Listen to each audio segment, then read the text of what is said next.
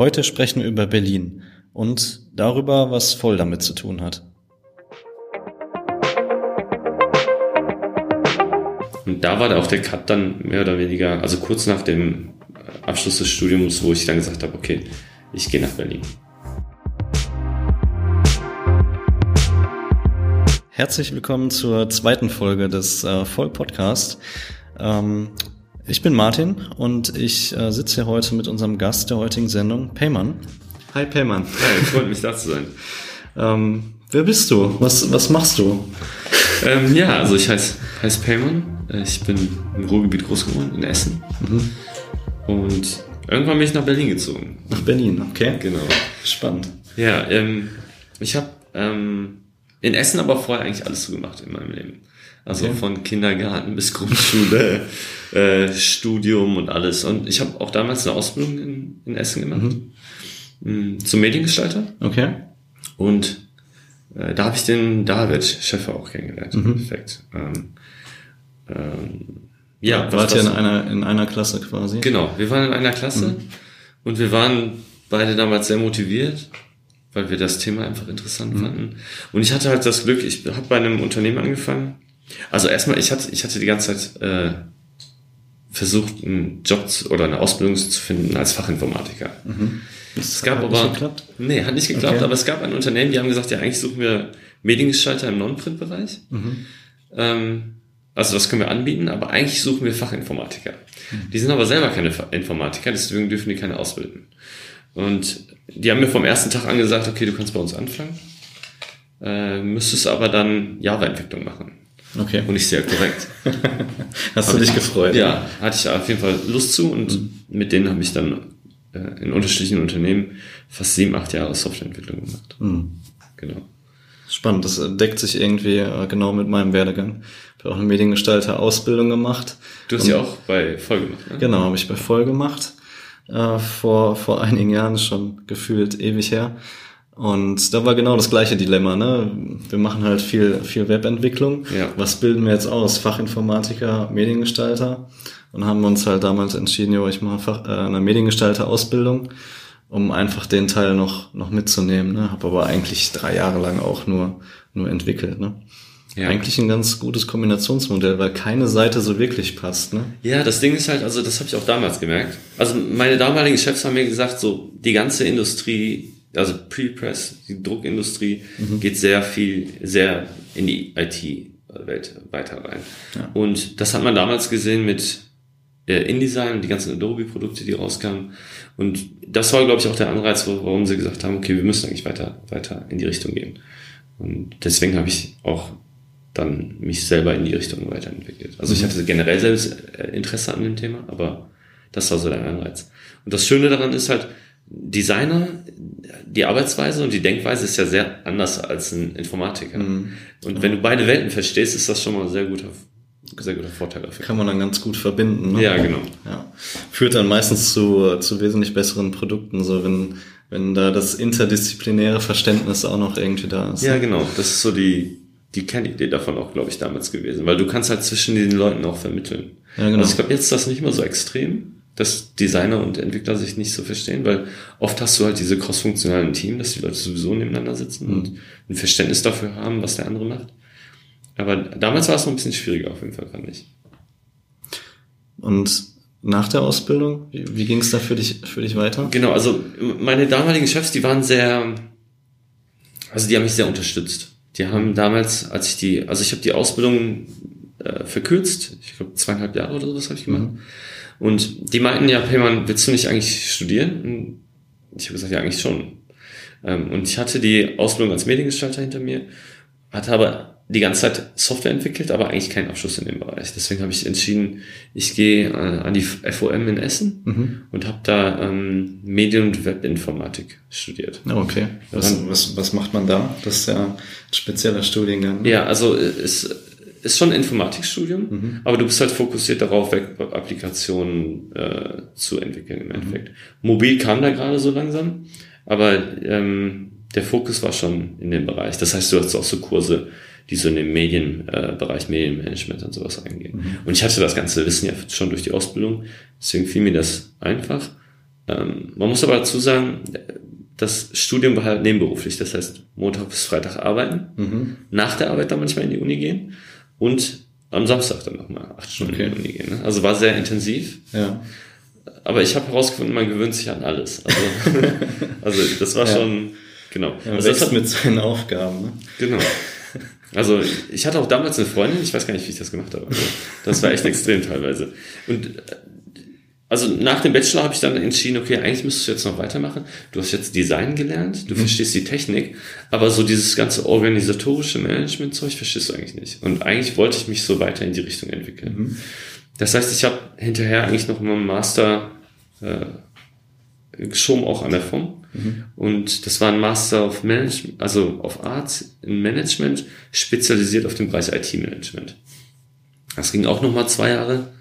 Und sogar danach habe ich noch mal kurz überlegt, einen Doktortitel zu machen. Okay. Kannte man auch äh, nebenberuflich machen. Hätte, glaube ich, drei oder vier Jahre gedauert. Ähm, aber ich, ich hatte an dem Zeitpunkt, also da habe ich ja fünfeinhalb Jahre schon nebenberuflich studiert. Und an dem Zeitpunkt war ich so ein bisschen so, okay, gibt es ein Thema, womit du dich jetzt drei Jahre lang beschäftigen mhm. willst? Und das gab es einfach zu dem Zeitpunkt nicht. Okay. Und da war da auch der Cut dann mehr oder weniger, also kurz nach dem Abschluss des Studiums, wo ich dann gesagt habe, okay, ich gehe nach Berlin. Einfach, einfach was Neues sehen, ausprobieren und ja, anwenden? Oder also, was äh, war dein Gedanke da? Ich, ich, ähm, ich habe ja vorher alles in Essen eigentlich gemacht. Ich bin eigentlich nie rausgekommen aus dem Rübel. Und ähm, ich hatte zu dem Zeitpunkt aber recht viele Freunde in Berlin. Die hatten eine WG, war gerade ein Zimmer frei und ich wurde von einem Unternehmen angesprochen, ob ich nicht ähm, bei denen arbeiten möchte. Also eigentlich hat sich das ergeben. Es war gar nicht so von mir aus äh, die Entscheidung, okay, ich will jetzt unbedingt hin, mhm. sondern die Situation hat sich für mich ergeben und ich hatte das Gefühl, okay, das ist jetzt eigentlich der richtige Weg, den zu gehen. Weil es war genau der richtige Zeitpunkt, ich habe alles abgeschlossen und hätte also, und konnte einfach was Neues starten. Mhm. Und wie ist Berlin so? Wie bist du angekommen? Ähm, ich habe mich eigentlich recht schnell in die Stadt verliebt. Ja. Ähm, also man kann es, man, man kann es glaube ich nicht in mit irgendeiner anderen Stadt in, in Deutschland vergleichen. Ist glaube ich so einzigartig. Ähm, wenn du die Essen anguckst, gibt es ja beispielsweise, ich weiß nicht, was schon mal in Essen? Ja, Stimmt, ne? Also es gibt ja unterschiedliche Stadtteile ja. und die sind so für sich so ein bisschen. Ne? Also in einem Bereich äh, äh ist sehr grün, in einem anderen Bereich ist eher so, weiß nicht, sind so mehr mehr Märkte oder was weiß ich. Ne? Also sehr unterschiedlich und und ähm, in Berlin ist es auch so. Du hast Stadtteile, da gibt's halt so Party-Stadtteile, würde ich die mal nennen teilweise. und es gibt andere Stadtteile, die sind halt eher ein bisschen ruhiger, eher ein bisschen gehobener und ist von allem etwas dabei. Ja. Das ist gleich, würde ich sagen, äh, zumindest in Essen. Ähm, natürlich viel größer in, in Berlin, aber ähm, ähm, genau. Das ist eigentlich das, was, was, was sehr identisch ist aus meiner Sicht. Also eine, eine riesengroße Stadt mit vielen kleinen Städten in sich drin. Ja, genau. Und für jeden ist was viele, dabei, ne? Ja, also ich, ich bin halt von Anfang an nach Kreuzberg gezogen. Also direkt in das, das Viertel, wo man hin möchte, ne? Ja, und ich habe mich sehr, sehr zu Hause gefühlt, sehr mhm. schnell. Also ich glaube, ich glaub einerseits, weil ich halt recht viele Freunde da hatte mhm. und das, die Stadt ist sehr international. Also ähm, du sprichst auf der Arbeit eigentlich fast hauptsächlich Englisch mit den Leuten. Okay. Ich habe halt auch immer in ähm, Startups oder in kleinen Unternehmen gearbeitet. Ja.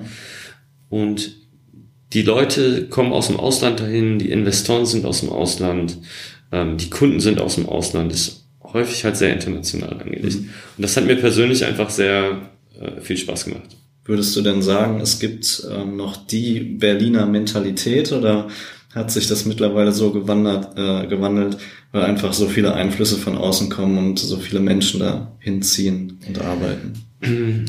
Ähm, also beides, äh, das auf jeden Fall, das ist auf jeden Fall ein Einfluss, aber es, du findest immer noch so ein paar Ur-Berliner in den Unternehmen, gibt's ja. immer, immer wieder ein, zwei Leute, das hörst du auch raus, wenn die, wenn die halt ein Wort sagen einfach, ne? Also du, du hörst ja, das einfach. Das Berliner, das Typische. Ne? Ja, also bei den Busfahrern auf jeden Fall, das merkst du. ja, Aber das stimmt. in den Unternehmen merkst du das auch. Du, also recht schnell sogar. Mhm. Ob die in Berlin auch groß geworden sind oder nicht. Ja, ich muss ja gestehen, ich bin ähm, auch Berlin-Freund.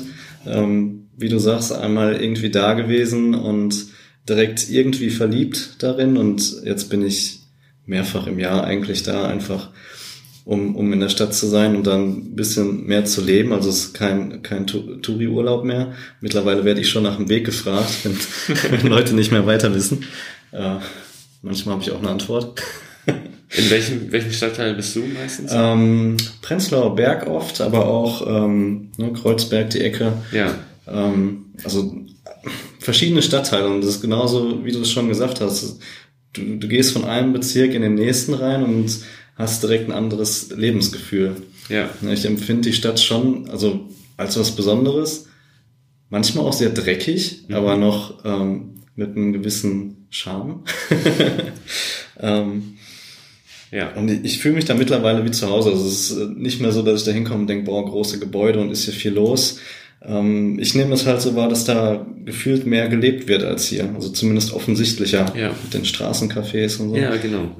Also man geht, man geht, man geht viel mehr, seitdem ich in Berlin äh, lebe, gehe ich viel mehr draußen beispielsweise essen auch. Mhm. Also ich bin früher gar nicht so auf den Restaurants gegangen. Aber allein wie viele unterschiedliche Restaurants es da gibt und was du ja. für unterschiedliche Küchen einfach genießen kannst. Das ist schon ein Mehrwert einfach, den man dann hat. Also mhm. das genießt man auch auf jeden Fall. Also würdest du schon sagen, dass das auch so, dass das Leben, also das Umfeld, das Leben da beeinflusst zum ja. Positiven? Und das Thema ist auch, dadurch, dass halt so viele unterschiedliche Sachen da zusammenkommen, hast du halt diese Diversität zwischen den ganzen. Mhm. Ähm, und das, das zweite ist, dass du äh, immer neue Sachen hast. Also ja. es ergeben sich so Synergien, egal in welchem Bereich, ob das jetzt irgendwie eine Fusion-Küche ist oder ob es irgendwie zwei Unternehmen sind, die irgendwie zusammenarbeiten und dann entsteht eine neue Startup-Idee oder sowas. Mhm. Ähm, ich glaube, das, das, das bringt schon sehr viel unterschiedliche Leute aus unterschiedlichen Bereichen zusammenzubringen. Genauso wie man das in crossfunktionalen Teams macht, damit die sich besser verstehen und neue Ideen oder bessere Produkte entstehen können, passiert das eigentlich auch in deren Bereichen. Mhm. Also, also entstehen ich mag die Vielfalt einfach besonders ja, dem ganzen und, Thema. Und durch Vielfalt entstehen dann auch wieder die, die Mehrwerte. Ne? Ja, auf jeden Fall. Mhm. Ähm, wir merken hier, dass also verstärkt in der letzten Zeit, dass das Thema Nachhaltigkeit total wichtig ist. Umwelt ähm, machen uns viele Gedanken, beziehungsweise Kunden machen sich viele Gedanken, wie sie irgendwie effizienter arbeiten können. Und ähm, wir sind ja eine Digitalagentur und entwickeln digitale Lösungen, die halt Mehrwerte auch bieten. Äh, gibt es solche Trends äh, von deinem Empfinden her auch im Berliner Umfeld oder in der Szene dort? Ja, ja, gibt's auf jeden Fall. Ähm, Neben den E-Scootern?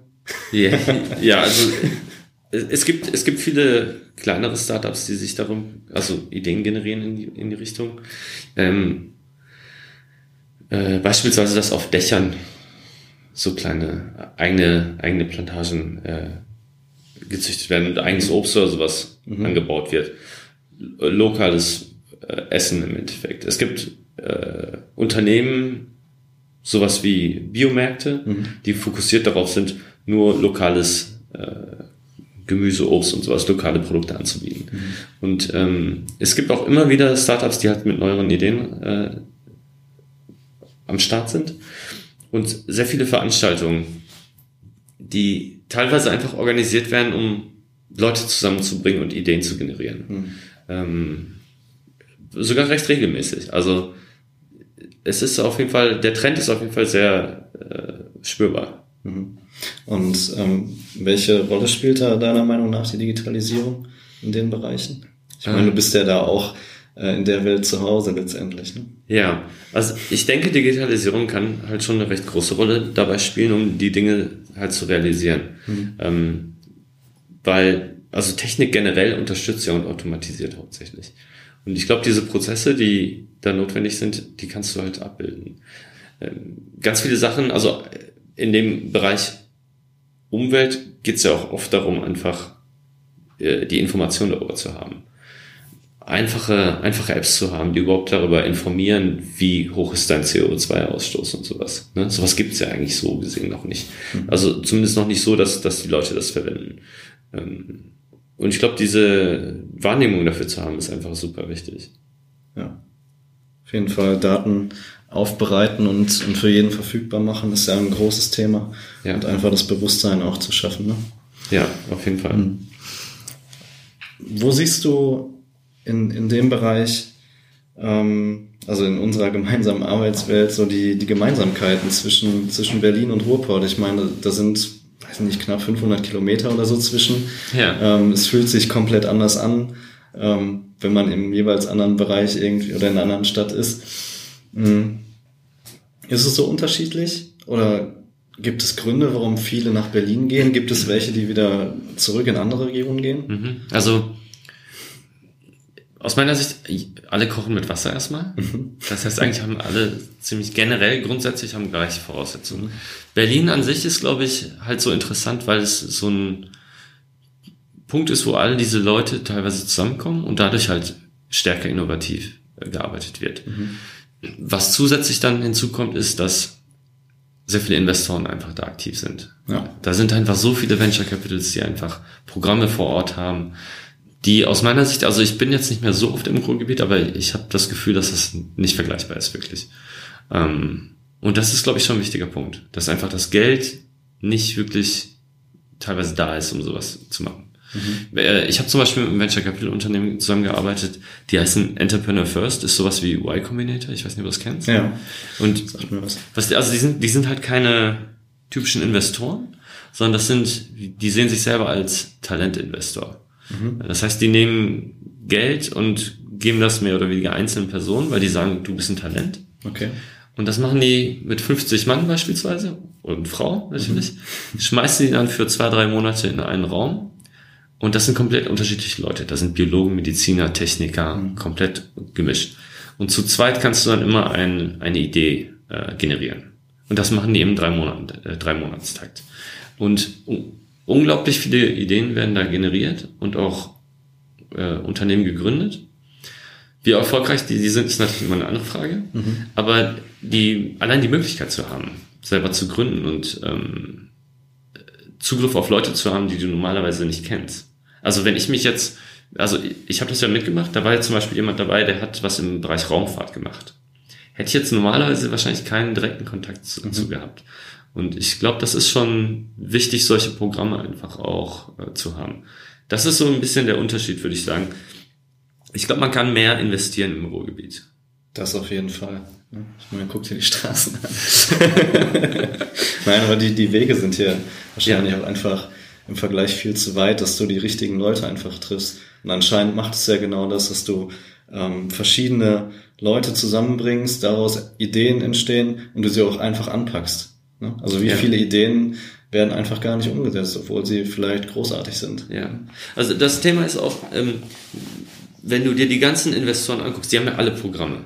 Mhm. Das heißt, die sitzen da mehr oder weniger und generieren Ideen am Fließband. Okay. Das heißt, die, ja, aber es geht eigentlich nicht nur um die Ideen, sondern es geht auch darum, wie ist das umgesetzt. Ja. Du musst halt die richtigen Leute finden, die das professionell einfach umsetzen können und das, das äh, Produkt rausbringen und an den Start bringen eine Idee, eine Idee selber ist, ist so gesehen eigentlich nicht so viel wert. Ist natürlich wichtig, irgendwas zu haben, in, damit man weiß, in welche Richtung das geht.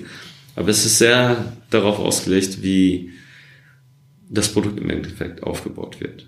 Ja, klar. Also ähm, einfacher Vergleich sind ja die ganzen E-Autos. Ne? Da gibt es ja einen großen Unterschied.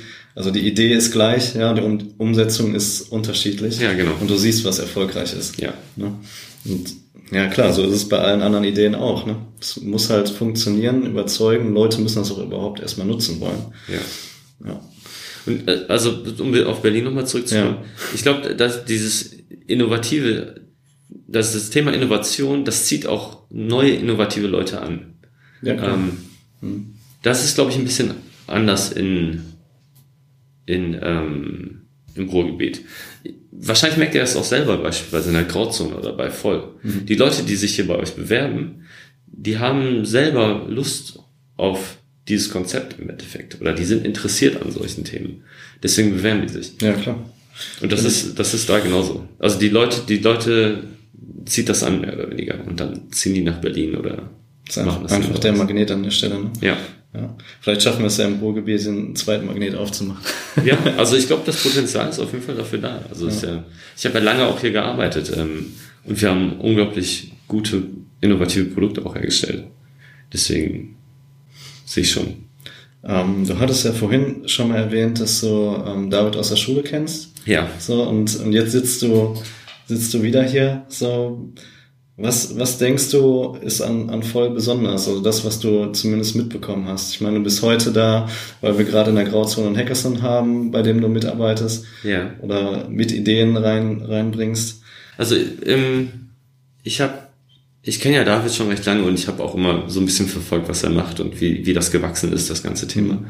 Ähm, er macht das allerdings so ein bisschen anders als Startups das normalerweise machen. Mhm. Also Startups pitchen irgendwas, irgendeine Idee, holen sich Geld, bauen das, holen ähm, Leute aus dem Ausland, äh, meistens komplett ausgebildete Leute, die dann das Produkt aus äh, Produkt entwickeln und dann wird das Unternehmen groß gemacht im Endeffekt. Ja. Und das, was David gemacht hat, erstmal hat er gebootstrapped, der hat eigentlich nie ein Investment, soweit ich weiß, äh, sich geholt. Ich glaube kein, kein großes zumindest. Das Startkapital waren, glaube ich, 100 Euro oder so. Ja. genau, und also der hat halt gebootstrapped und im Endeffekt hat er auf Ausbildung gesetzt, mhm. was ich halt unglaublich stark finde. Weil ganz viele Sachen, die halt äh, aus dem so in Richtung innovativ wieder Innovation immer gehen, es sind, kommen halt auch von der jüngeren Generation. Mhm. Und ich glaube, das ist halt etwas, was halt anders ist als bei anderen Unternehmen. Das heißt, man setzt sehr stark auf die junge Generation. Man bildet die Leute aus. Ich weiß nicht, wie viele Leute bei euch arbeiten, die ausgebildet wurden bei Voll. Aber es sind schon, recht, ich glaube, im Schnitt recht viele. Ne? Überdurchschnittlich viele, genau. Ja. Wenn man sich andere Unternehmen anguckt und auch die Quote der Ausbildung ist bei Voll ja ähm, also besser geht's ja eigentlich gar nicht, ne? Ja, aber ich, äh, das ist halt einfach auch sehr viel wert, weil du hast halt eine sehr hohe Loyalität von den Mitarbeitern ja. dem Unternehmen gegenüber. Ähm, und das hast du in anderen Bereichen nicht. Also im Startup-Business ist das nicht so. Da arbeitest du zwei Jahre in einem Unternehmen okay. und dann gehst du ins nächste, wenn dir irgendwas nicht, nicht mehr passt oder wenn das Unternehmen sich zu sehr gewandelt hat. In wie vielen Startups warst du jetzt schon? Ähm, ich glaube so vier oder so, vier, okay. fünf. Und ich bin sechs Jahre da. Ne? Also, ja, okay, das, das ist eine gute Quote auf ja. jeden Fall. Hast du schon viel ja. gesehen. Ja. Ja. wobei e, eins muss man sagen, äh, ein Unternehmen, das war eine Gruppe, also es waren mehrere kleine Unternehmen. Deswegen mhm. ist, ist die Zahl so hoch jetzt. Das Unternehmen, wo ich jetzt angefangen habe, ähm, habe ich ja vorhin kurz erzählt, die machen das, äh, Chatbots. Also ich war eine Woche da und die haben mir gesagt, die machen mal die IT-Strategie für 2020. Ja. Nach einer Woche. Ich so, okay. so, so läuft das dann auch ne, in mhm. Startups.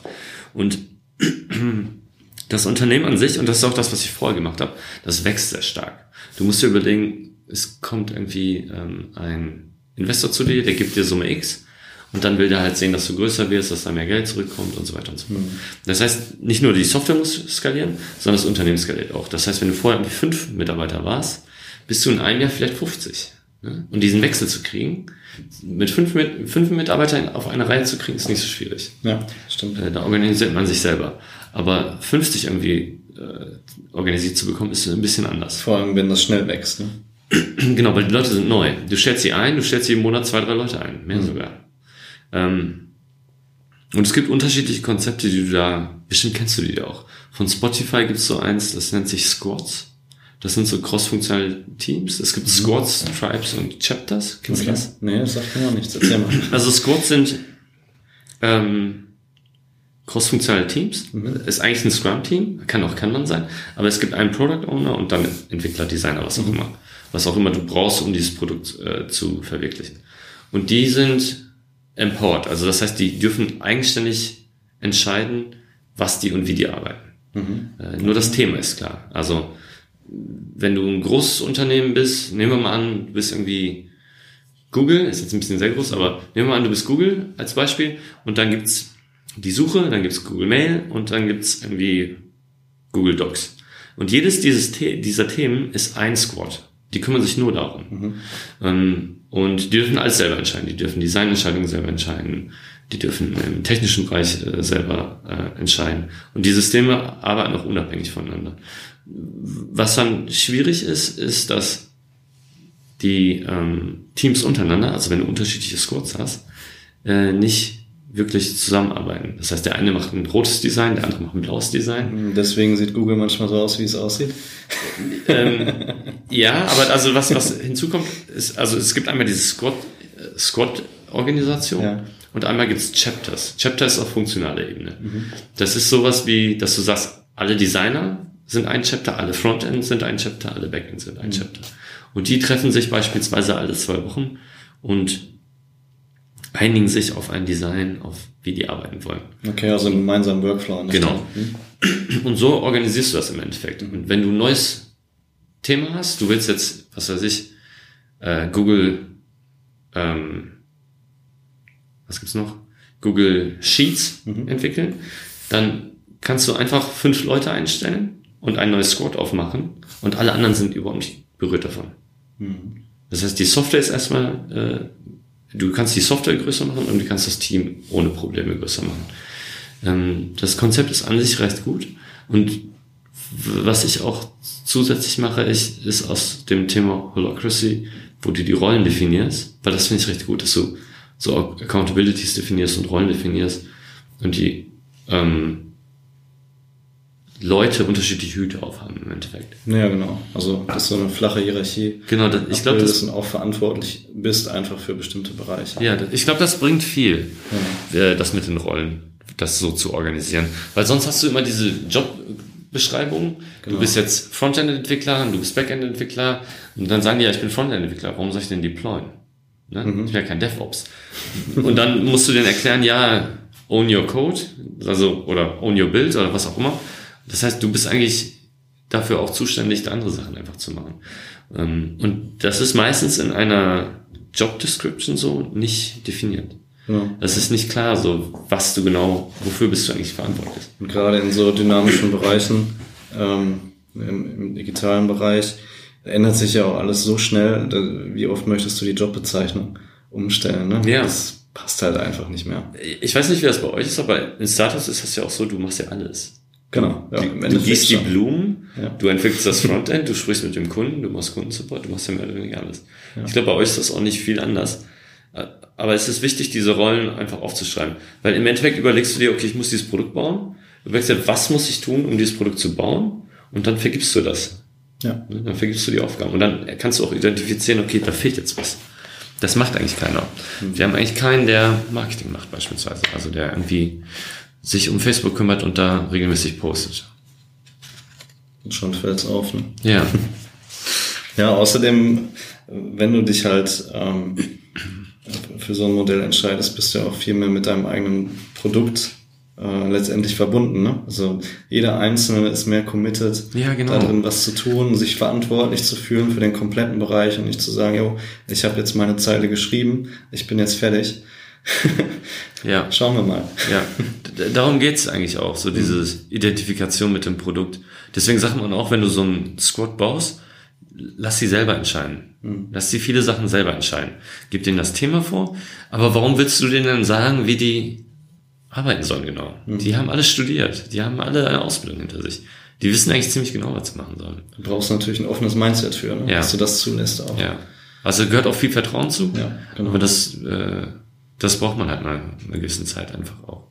Was ich noch zusätzlich sagen wollte, auch weil es hier, glaube ich, irgendwann auch vielleicht, ich weiß nicht, ob es Thema ist, aber in Startups ist mir immer wieder aufgefallen, dass alle damit werben, ja, okay, du hast jetzt hier Obst, Freigetränke, Bier und mhm. äh, was weiß ich, ne? Kannst du Fitnessstudio oder was weiß ich. So all diese zusätzlichen Dinge, die alles schön sind, ne?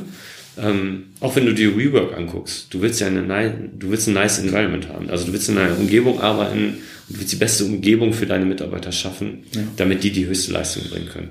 Aber das ist nur eine Seite der Medaille. Also genau. Das andere ist, wie du deine Mitarbeiter behandelst. Genau, und ein Kicker kann das nicht ausgleichen. Nee, ja. natürlich kannst du mir da ein Bier stellen, hinstellen, jeden mhm. Freitag oder jeden Tag auch. Mhm. Aber ich krieg ja Gehalt. Ich kann mir auch für 1,50 selber ein Bier holen. Ne? Also das, das, ist, das ist nice to have, aber viel mehr aus meiner Sicht, was halt immer wieder so unten wegfällt, ist, wie gehst du eigentlich mit deinen Mitarbeitern um und ähm, ja, wie, wie gehst du mit deinen Mitarbeitern um und wie, wie, wie kümmerst du dich langfristig um die auch? Also das Thema Vertrauen zwischen Mitarbeiter und Chef ist, glaube ich, einfach immer sehr wichtig und groß. Ja, das auf jeden Fall. Also Vertrauen ist ein, finde ich, ein großer Motivator, wenn das auf beiden Seiten ist. Nur das ja, ja gerade oben im, im Workshop, da habe ich das mitbekommen, hast du gesagt, äh, man weiß nicht genau, was langfristig ähm, Menschen oder Mitarbeiter motiviert, aber ja. sehr genau, was sie demotiviert. Ja. Und ich glaube, äh, mangelndes Vertrauen ist da auf jeden Fall unter den Top Ten. Ja, ja.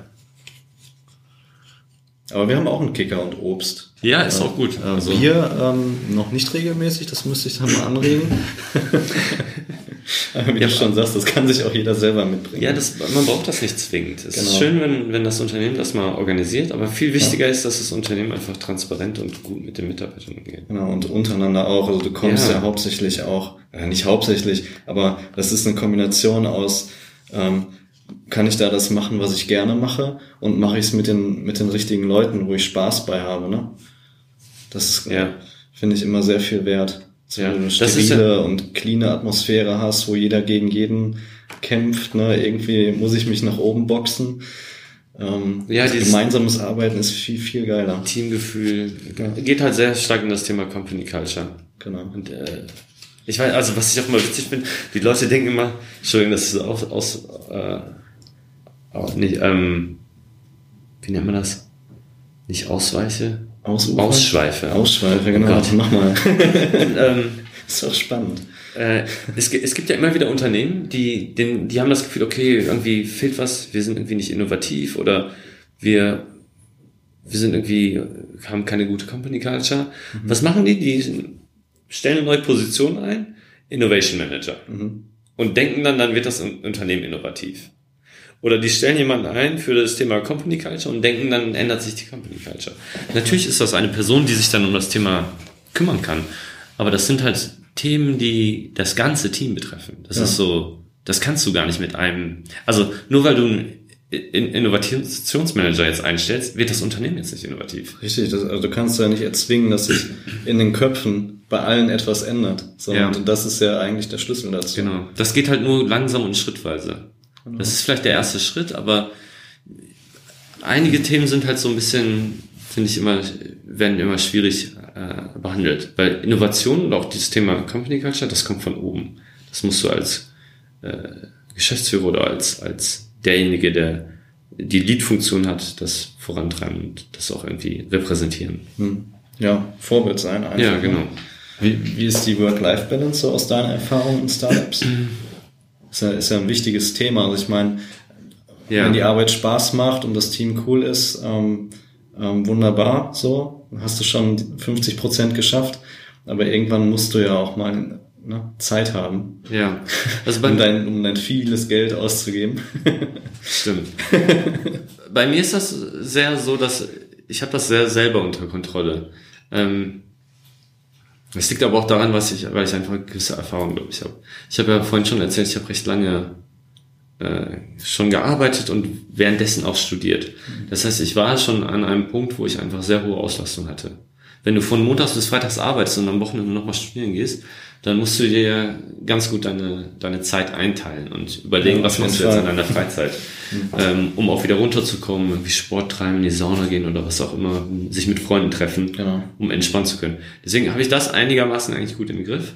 Aber ich kann mir vorstellen, dass das halt bei vor allem Leuten, die äh, gerade in einen Job anfangen und dann direkt vielleicht in ein Startup geben, was so tickt, äh, schwierig ist. Also ich habe auch, ich kenne auch Leute, die dann auch Burnout hatten. Mhm. Ähm, ist auf jeden Fall auch ein Thema. Ja. Also sollte man nicht, nicht vernachlässigen. Nee, auf gar keinen Fall. Also ich glaube, dass deswegen machen ja auch viele Startups so Sachen, dass die äh, Fitnessstudio-Memberships haben oder dass sie so Incentives machen, so Veranstaltungen haben und so, um irgendwie auch Spaß an dem Ganzen zu haben. Ähm, ich selber denke, okay, aber eigentlich willst du ja auch mal mit deinen Freunden abhängen und nicht halt immer nur mit Arbeitskollegen. Oft verschmilzt das auch. Hm. Ähm, aber so eine gewisse Trennung ist trotzdem manchmal ganz gut. Ähm, wir haben ja auch mit dir schon zusammen einen Blogartikel ähm, geschrieben, beziehungsweise über dich geschrieben. Und ähm, meine, also mein Wunsch war ja schon immer, dass ähm, Berlin irgendwie in voll vertreten ist, hauptsächlich damit ich ähm, öfter nach Berlin kann. Ähm, Warum glaubst du, dass Voll auch in Berlin eine Chance hat oder ist das eine wahnwitzige Idee von uns? Nee, ich glaube generell ähm, ist, ist das auf jeden Fall valide, das Thema. Ähm, weil, also die, die Kompetenzen, die Voll hat und die Produkte, die ihr bislang entwickelt habt, die sind einfach äh, auf Augenhöhe mit dem, was auch in Berlin oder woanders äh, entwickelt wird. Mhm. Deswegen braucht man sich da auf jeden Fall nicht verstecken. ähm, und es gibt halt oft Nachfragen für Projekte aus Berlin. Äh, ob das jetzt größere Unternehmen sind oder kleinere Unternehmen, die halt irgendwas entwickelt haben wollen oder einen Prototypen entwickelt haben wollen. Es, es gibt ja in Berlin die die gleiche Arbeit machen, mehr oder weniger. Mhm. Aber die sind nicht so aufgestellt wie voll digital beispielsweise. Also okay. voll digital, wie der Name das schon sagt. Ja. Ihr seid ja einerseits Digitalagentur, aber ihr habt auch sehr starken Fokus auf das Design und Usability. Und das ist halt Gold wert im Endeffekt. Stimmt, das ist eine sehr gute Kombination für richtig ja. gute Produkte.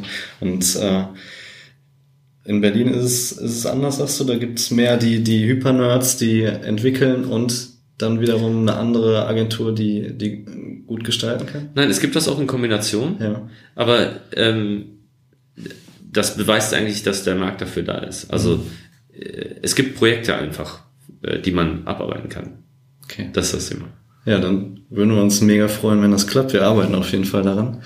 Ähm, vielleicht gibt es irgendwann voll digital in Berlin einen zweiten Standort, wer weiß. Ähm, man darf ja mal träumen.